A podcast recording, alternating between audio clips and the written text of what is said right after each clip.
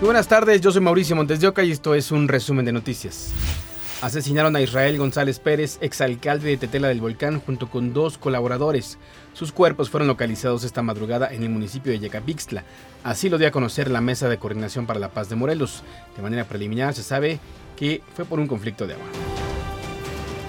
Un dato característico es que están esposados con esposas eh, de las que usan autoridades policiales y ahorita se está procesando en tiempo real el lugar del hallazgo, se están identificando si, si vamos a, tener o no indicios balísticos, como pueden ser eh, casquillos percutidos o, u ojivas. No tenemos determinada todavía la causa de la muerte. Una mujer fue asesinada en una emboscada en los altos de Chiapas. Se trasladaba en una camioneta por el poblado de San José del Carmen y fue identificada como Petrona López Pérez, cónyuge del comandante del autoproclamado Grupo de Autodefensas El Machete. Luego de este asesinato, miembros del grupo cerraron las entradas y salidas del pueblo. En los dos primeros meses del año, las cifras de violencia registraron cifras récords.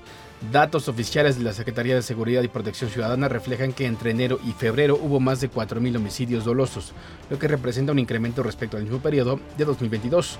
De acuerdo con el informe de seguridad, el día más violento en lo que va del año fue el 7 de enero, cuando se registraron 109 homicidios, seguido del 28 de enero, donde se cometieron 108 asesinatos en todo el país.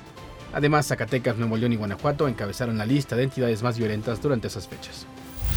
México extraditó a Estados Unidos a Ismael Quintero Arellanes, sobrino de Rafael Caro Quintero. Una corte federal de Nueva York lo requiere por delitos de asociación delictuosa contra la salud y portación ilegal de armas. Este sujeto fue detenido en enero de 2020 en Culiacán, Sinaloa. De acuerdo con la Fiscalía General de la República, era responsable de la logística en el tráfico de droga de México a los Estados Unidos para el cártel de Caborca. El Departamento del Tesoro de Estados Unidos sancionó a ocho empresas ligadas al cártel Jalisco Nueva Generación en Puerto Vallarta y Guadalajara.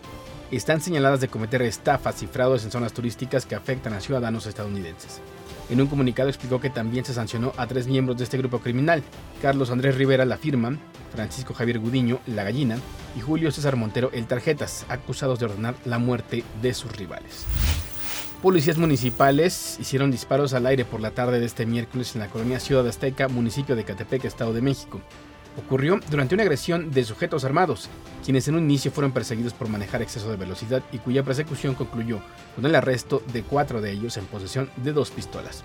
Al lugar llegaron otros sujetos que rescataron de forma violenta a uno de los sospechosos. Un policía municipal resultó lesionado. Siguen buscando a tres mujeres que se dirigían a vender ropa pero se equivocaron de ruta y se toparon con un tiroteo carretero en Nuevo León. Tras la desaparición de dos hermanas y una amiga en el municipio de China, un familiar narró la angustia de no saber nada de ellas. Vía telefónica, Carlos, hermano de Doralicia Cervantes Ay, de 53 años de edad, dijo que las autoridades no les han reportado avances de la búsqueda. Nada, exactamente no sabemos nada el primer día. Lo único que sé es que andan helicópteros por el área y andan unos drones y unas avionetas. Las tres mujeres viven en el municipio de Doctor Cos y desaparecieron la madrugada del pasado sábado cuando en una camioneta pick-up con placas de Texas iban a Montemorelos a vender ropa en un mercado. Doralicia viajaba con las hermanas Maritza y Marina Pérez Ríos, de 47 y 48 años de edad. Las hermanas radican por temporadas en Estados Unidos. El hermano cree que pudieron desaparecer en la comunidad Peña Blanca en General Bravo, justo cuando había un tiroteo entre sicarios. Yo pienso que como había la, la ella, esa, yo pienso que las tomarían como rehenes o las tomarían como sospechosas.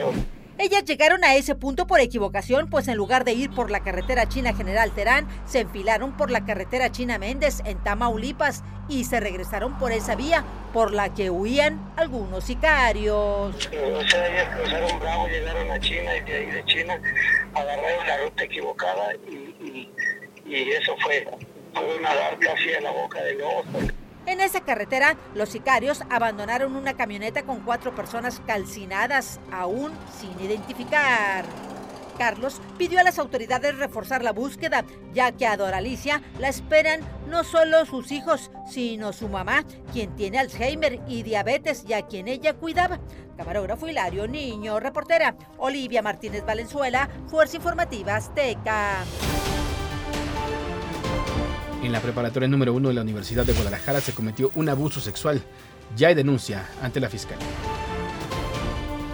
La preparatoria número uno de la Universidad de Guadalajara fue el escenario de un abuso sexual hacia una menor. A través de redes sociales fue en donde se dio a conocer el caso. Un ex estudiante ingresó al plantel para abusar de su víctima. Eh, hubo una relación entre eh, esta persona, el agresor, y la víctima. El agresor ya no pertenece a la Universidad de Guadalajara. Eh, estuvo estudiando ahí, pero se trataría de un ex alumno. Eh, entraba todavía a la preparatoria número uno para vender dulces.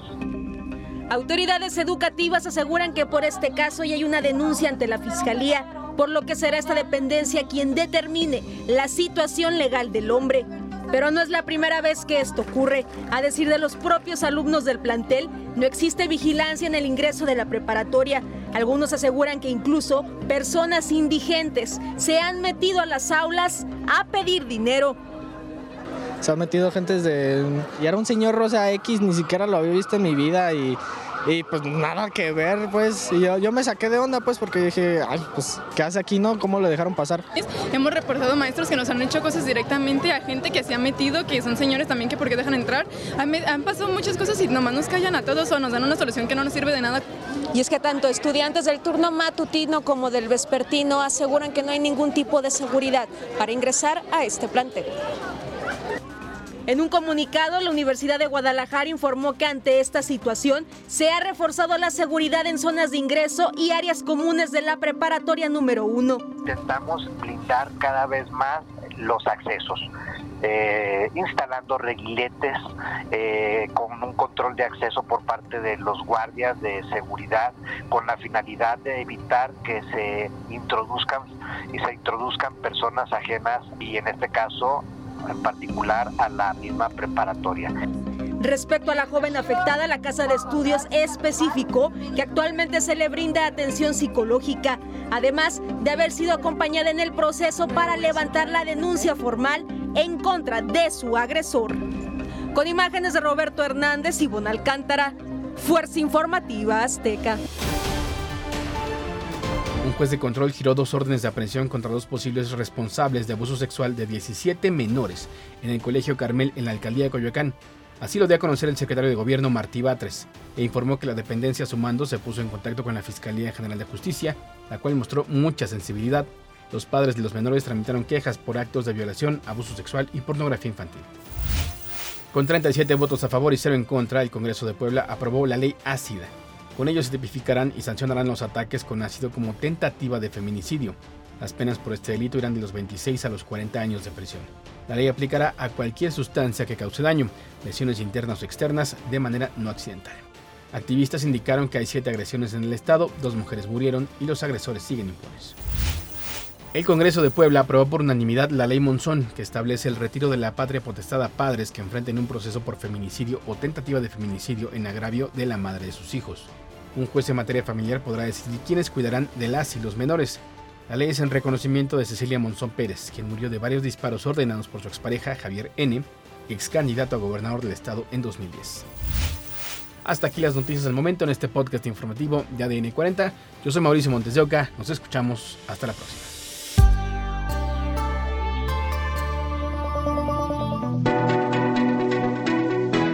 Podcast es presentado por VAS, la super app que te ofrece muchas y nuevas formas de pagar todo lo que quieras con tu celular.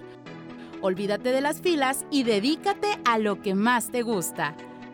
Ver tele en vivo, películas, escuchar música, podcast y estar siempre enterado de las noticias más importantes. Todo en un mismo lugar. VAS, la super app con todo.